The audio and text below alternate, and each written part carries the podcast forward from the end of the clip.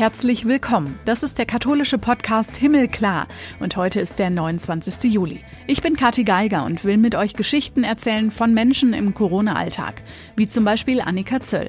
Sie ist gerade die jüngste, die Ordensschwester wird mit 24. Und bevor dieses große Fest für sie ansteht, wird diese Woche noch viel geregelt. Ab Montag ist sie dann einige Tage in Exerzitien und bereitet sich darauf vor, zusammen mit ihrer Novizenmeisterin Schwester Katharina. Und deshalb bin ich die Letzte, die vorher noch mit ihr sprechen durfte. Für mich ist Ordensschwester jetzt kein Aufstieg vom, vom Laien zur Ordensfrau. Für mich ist es eher eine Lebensform. Also ich werde nicht Ordensfrau, weil ich keine Priesterin werden kann. Wenn Annika von ihren Schwestern spricht, führt das manchmal zu Verwirrungen, weil sie zwei leibliche, jüngere Schwestern hat und sie ihre Mitschwestern im Konvent in Olpe im Erzbistum Paderborn auch so nennt. Wie das Zusammenleben ist und wie sie jetzt während der Corona-Pandemie selbst eine der Ordensschwestern wird, darum geht's gleich.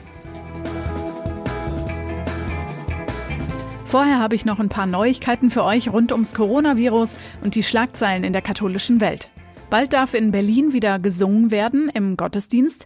Erlaubt hat's der Berliner Senat. Dabei muss es natürlich Regeln geben. Bisher sind das durch die Corona-Maßnahmen zum Beispiel sechs Meter Abstand zum nächsten in Singrichtung und drei Meter zum Nachbarn in der Kirchenbank. Außerdem muss ausreichend gelüftet werden können. Die Deckenhöhe vom Raum spielt eine Rolle. Der Gottesdienst darf nicht länger als eine Stunde dauern. Davon dürfen höchstens 15 Minuten gesungen werden und so weiter. Singen soll jetzt aber grundsätzlich wieder in geschlossenen Räumen gehen. Die evangelische Kirche Berlin-Brandenburg-Schlesische Oberlausitz beispielsweise guckt gerade, welche Hygienekonzepte nötig sind. Und es ist nochmal ein Unterschied, wie gesungen wird, also Gemeindegesang oder Chorgesang oder oder. Ist das Papier jetzt eine wegweisende Handreichung oder rückwärts gewandt? Aus Rom gab es ja ein Schreiben mit Vorschriften, wie Pfarreien und Kirchengemeinden in Deutschland Reformen durchführen dürfen. Also es geht um Pfarreien zusammenlegen und Kirchengebäude aufgeben oder wer eine Pfarrei leiten darf. Dass sich der Vatikan da so einmischt, kritisieren viele katholische Bischöfe. Es gibt aber auch die Stimmen, die es gut finden. Bischof Hanke aus Eichstätt zum Beispiel findet, dass das Dokument ermutigt und unterstützt und zwar alle, die bereits solche Wege eingeschlagen eingeschlagen hätten. Auch Erzbischof Wölke aus Köln lobt die Instruktionen von Papst Franziskus. Der Essener Bischof Overbeck dagegen will mit den Prozessen der Erneuerung und Veränderung in seinem Bistum weitermachen. Und genauso wird auch im Erzbistum Freiburg am Reformprozess festgehalten und die Seelsorge in den Vordergrund gestellt, hat Erzbischof Burger angekündigt, trotz Gegenwinds aus dem Vatikan.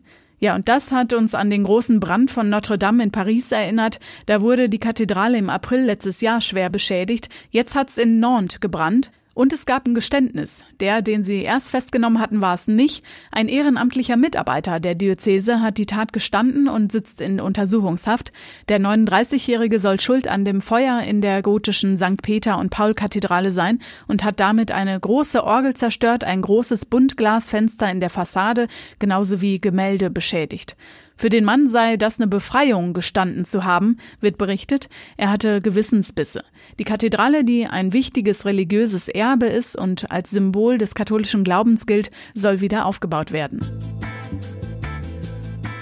Und wir erzählen die nächste Geschichte im Himmelklar-Podcast mit unserer Gesprächspartnerin. Zu Gast ist heute Annika Zöll. Und ich freue mich, dass wir miteinander sprechen, zwei Wochen bevor sie ihr Noviziat bei den Franziskanerinnen in Olpe beginnt, also Ordensschwester wird und wir sie auch auf der Straße als solche erkennen können, mit Ordenstracht, dem Habit und Schleier. Hallo Annika. Hallo. Wie hast du die Corona-Zeit bisher empfunden? Du bist Postulantin, lebst seit November letzten Jahres bei den Franziskanerschwestern. Das heißt, du hast den Lockdown rund um Corona dort mitbekommen. Wie war das für dich? Genau, ähm, ich bin Postulantin und bei uns ist das Postulat ähm, etwas anders gestaltet. Ich habe ganz normal in meinem Job gearbeitet und bin quasi nur umgezogen, habe meinen Wohnort gewechselt, um so langsam sich in so eine Gemeinschaft äh, hineinzuleben. Und für mich war dann der Lockdown quasi Gemeinschaft äh, von heute auf morgen 24-7. Also eigentlich ist im Postulat bei uns geplant, man wohnt gemeinsam und man lernt sich kennen und arbeitet aber ganz normal in seinem Job weiter. Und das ging ja dann im Lockdown wie für viele andere, für mich eben auch nicht. Sodass für mich dann plötzlich ein, äh, wir haben dann immer witzig gesagt, ein kanonisches Postulat begonnen hat. Das, was eigentlich erst im ersten Jahr des Noviziates kommen soll, dass man zu Hause ist, die Gemeinschaft wirklich 24-7 hat und sich mal intensiv damit auseinandersetzt, ob man wirklich so leben möchte oder nicht. Das kam dann von heute auf morgen für mich eben schon im Postulat. Also schon mal ein bisschen vorgezogen. Genau. Was arbeitest du denn? Was ist der Beruf, den du dann erstmal nicht mehr ausüben konntest? Genau, ich habe äh, Theologie studiert und bin damit äh, im Frühjahr fertig geworden und arbeite auch äh, an der Uni in Bonn eben als Mitarbeiterin und habe ein Seminar gegeben und bin sonst halt in die Bibliothek gegangen und habe da gearbeitet an meiner Promotion, die jetzt äh, angestanden hat und das ging dann eben alles nicht mehr, weil Bibliotheken zu waren, die Uni sowieso und wir uns dann auf Online-Lehre umgestellt haben. Also ich konnte zwar trotzdem noch arbeiten, aber eben von zu Hause aus. Jetzt ist es nicht mehr lange. Am 11. August wirst du Ordensschwester samt Ordenstracht, beginnst dein Noviziat. Das fällt auch in diese Zeit. Hat das Auswirkungen? Ist dadurch irgendwas anders? Die Einkleidung ähm, hatten wir uns überlegt, wollten wir gerne groß feiern, weil das so der Moment ist, wo für alle anderen auch eine sichtbare Veränderung eintritt.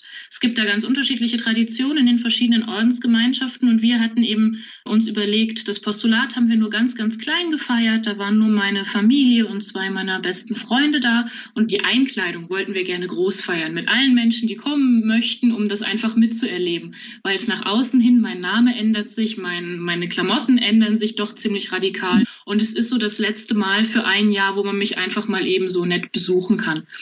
Und das war dann schade, als dann absehbar war, dass es auch bis zum 11. August nicht einfach große Feiern so ohne jegliche Vorbereitung und ohne Einschränkung möglich sind. Und jetzt sind wir eben fröhlich dabei, ein Konzept auszuarbeiten, ähm, wie möglichst viele Menschen doch kommen können, um den Tag mit uns zu feiern, ohne dass wir da meine älteren Mitschwestern gefährden und uns eben auch an alle Hygiene- und Abstandsregeln halten können. Wie klappt das denn grundsätzlich? Die drei Mitschwestern, mit denen du zusammenlebst, sind deutlich älter, gehören vielleicht auch zur Risikogruppe? Genau, also das war was, was mich dann auch von meinen Kommilitonen an der Uni äh, sehr unterschieden hat an, in den Hochzeiten von Corona. Viele von denen hatten keinen Kontakt zu Risikogruppen und dann kann man sich ja etwas anders auch nochmal verhalten. Dann kann man mal Bahn fahren und muss sich nicht Gedanken machen, was man genau angepackt hat. Und ich habe gerade eben nur Risiko Risikomenschen um mich herum. Also alle meine Mitschwestern gehören zur Risikogruppe. Und dann habe ich einfach so für mich gemerkt, dass man da nochmal eine ganz andere Verantwortung trägt.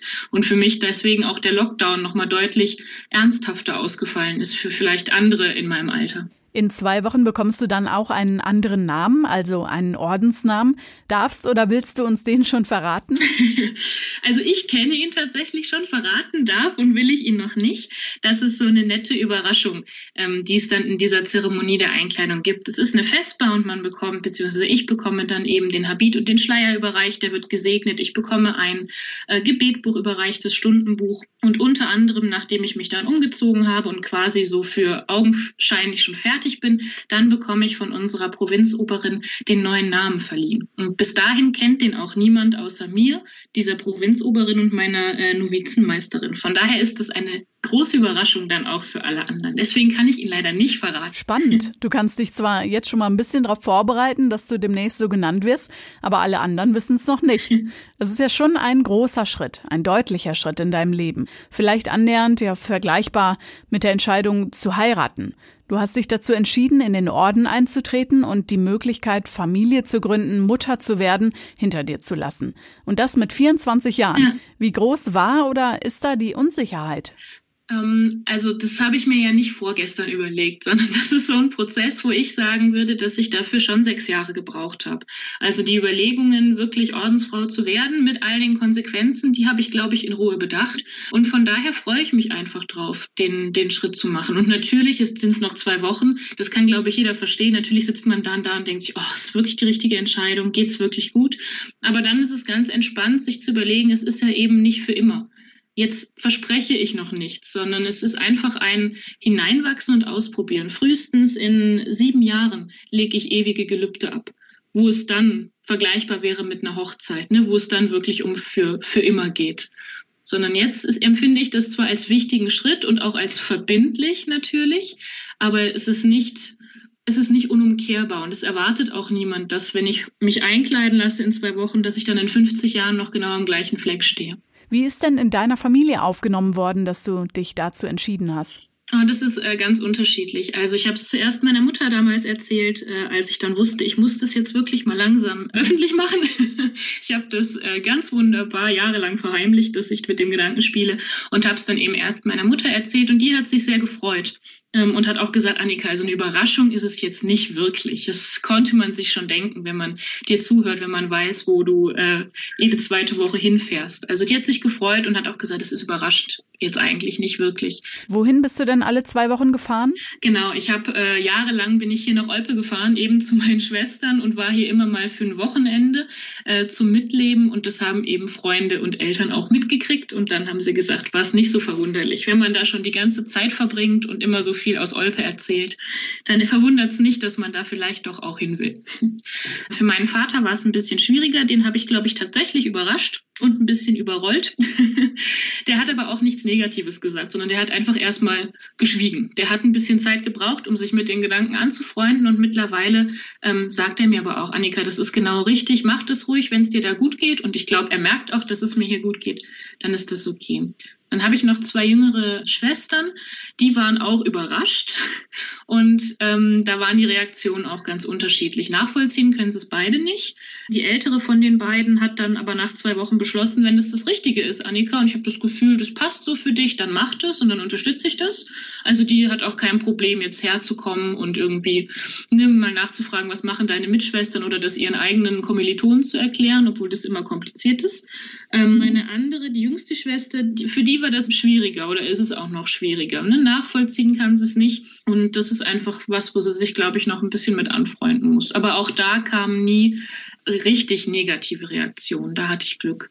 Die findet man dann in, im Freunden- und Bekanntenkreis. Da kriegt man alle möglichen Sachen an den Kopf gehauen von, du bist aber dumm und wir dachten, du bist eigentlich intelligent und eine selbstständige junge Frau und wofür hast du denn studiert? Das kriegt man schon. Aber ich habe eben das Glück, das in meinem engen Freundes- und engen Familienkreis nicht zu haben wenn man sich an den Gedanken gewöhnt, dass du nicht Familie gründen wirst, sondern jetzt in Kürze in den Orden eintrittst, da kommen in der Familie bestimmt auch Themen auf, wie für deine Eltern zum Beispiel das Großeltern werden. Das bedeutet, sie zählen da auf deine Schwestern? genau, also es sind ja, ich habe den Luxus, dass ich die Älteste bin und da sind ja noch zwei äh, hinterher, die das äh, dann erfüllen können und die freuen sich auch drauf. Also die wollen beide Familie gründen irgendwann mal, zumindest jetzt noch. Und deswegen war das jetzt zumindest nie ein Thema, was, was meine Eltern mir gegenüber so angesprochen haben. Was viel kommt, ist so nach, ach, willst du denn nicht irgendwann mal Mutter werden? Und da kann ich sagen, nee, möchte ich tatsächlich nicht. Ähm, wollte ich noch nie. Ähm, ich bin so zufrieden als Single zu leben. Als Ordensschwester für die Welt, möglicherweise sogar für konkrete Menschen zu beten, ist ja eine der Aufgaben. In solch einer Pandemie vielleicht noch mal ein bisschen präsenter. Fühlst du dich da ja, sagen wir mal, als Stellvertreterin, die zu Gott betet, vielleicht für uns alle?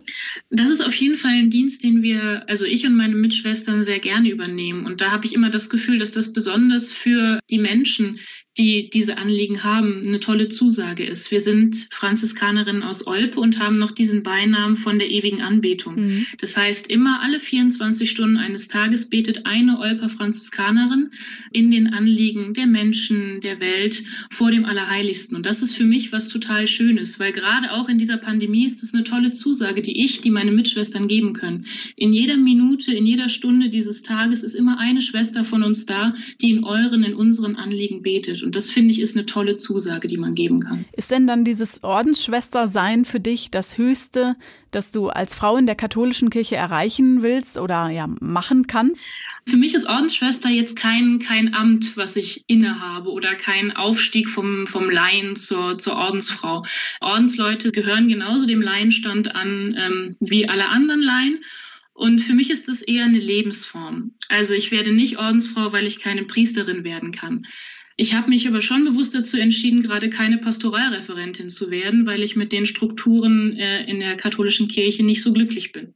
Aber das ist für mich kein Ersatz, das Ordensfrau werden für ein Amt, was ich vielleicht nicht innehaben kann. Nicht so glücklich heißt, wäre aus deiner Sicht es eigentlich zeitgemäß, dass Frauen auch Ämter belegen können?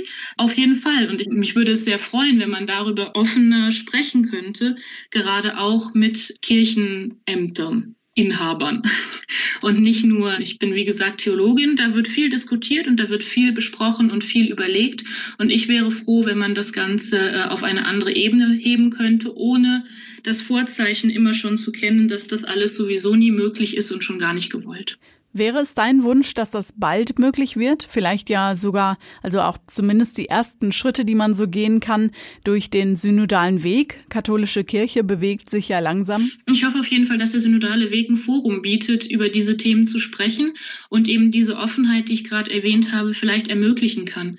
Weil hier tatsächlich Vertreter aller also von ganz liberal bis ganz konservativ der deutschen katholischen Kirche zusammensitzen. Und das ist schon schwer. Also wo findet man irgendwo sonst einen Ort, wo sich alle Parteien darauf geeinigt haben, da zusammen zu diskutieren. Und ich glaube, das ist ein großer Gewinn, wenn man sich diese Offenheit erhalten kann, wenn man da reingehen kann und beschließt, okay, man hört sich gegenseitig zu und keine dieser Positionen wird von Anfang an verurteilt, sowohl von Seiten liberaler Positionen als auch von konservativeren Seiten. Jetzt fällt der ja leider auch in die Corona-Zeit und Sie müssen schauen, also die Treffen, die großen Foren können so nicht stattfinden wie eigentlich geplant in regelmäßigen Abständen.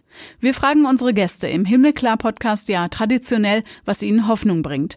Was gibt dir Hoffnung in so einer Zeit? Äh, mir gibt vor allem Hoffnung, dass es Menschen gibt, die nicht nur für sich alleine leben. Und das fällt gerade in so Krisenzeiten immer auf. Menschen, die sich einsetzen für die Leute in ihrer Umgebung und das vor allem auch genährt aus dem christlichen Glauben. Und das gibt mir Hoffnung zu sehen, dass nicht alle Menschen nur für sich alleine leben, sondern eben auch für die Menschen in ihrer Umwelt. Und du ja auch nicht, sondern mit deinen Mitschwestern bald als Novizin in Olpe, ne? Genau. Herzlichen Dank für das Gespräch. Sehr gerne. Für heute war's das. Den Himmelklar-Podcast findet ihr auch online auf himmelklar.de. Da gibt's alle 50 Folgen, in denen wir Himmelklar sehen und Geschichten von und mit Menschen erzählen. Uns gibt's natürlich auch auf Facebook und Instagram als Himmelklar-Podcast und auf Twitter als Himmelklar-Pod. Nächste Woche hört ihr Renato Schlegelmilch wieder. Er fragt Pater Bernd Hagenkort danach, wie das neue Papier aus dem Vatikan zusammengehen kann mit dem synodalen Weg, dem Reformprozess der katholischen Kirche, bei dem Pater Hagenkort geistlicher Begleiter ist. Ich bin Katharina Geiger. Macht's gut.